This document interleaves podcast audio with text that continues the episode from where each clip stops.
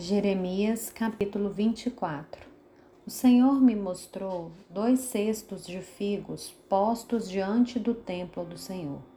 Isso aconteceu depois que Nabucodonosor, rei da Babilônia, levou para o cativeiro Jeconias, filho de Joaquim, rei de Judá, as autoridades de Judá, os artífices e os ferreiros, e os levou de Jerusalém para Babilônia.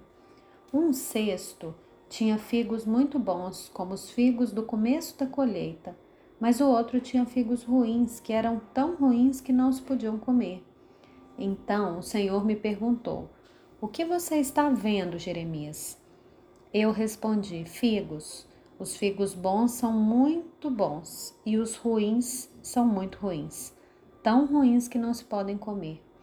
Então a palavra do Senhor veio a mim dizendo: Assim diz o Senhor, o Deus de Israel: Os exilados de Judá que eu enviei deste lugar para a terra dos caldeus são como esses cegos bons. Eu considero bons. Olharei para eles favoravelmente e os trarei de volta para essa terra. Eu os edificarei e não os destruirei. Plantarei e não arrancarei. E lhes darei um coração para que me conheçam, para que saibam que eu sou o Senhor. Eles serão meu povo e eu serei o seu Deus, porque se voltarão para mim de todo o seu coração. Como se rejeitam os figos ruins, que são tão ruins que não se podem comer, assim tratarei Zedequias, rei de Judá, diz o Senhor, e os seus oficiais e o restante de Jerusalém, tanto os que ficaram nessa terra como os que moram na terra do Egito. Farei deles um motivo de espanto uma calamidade para todos os reinos da terra.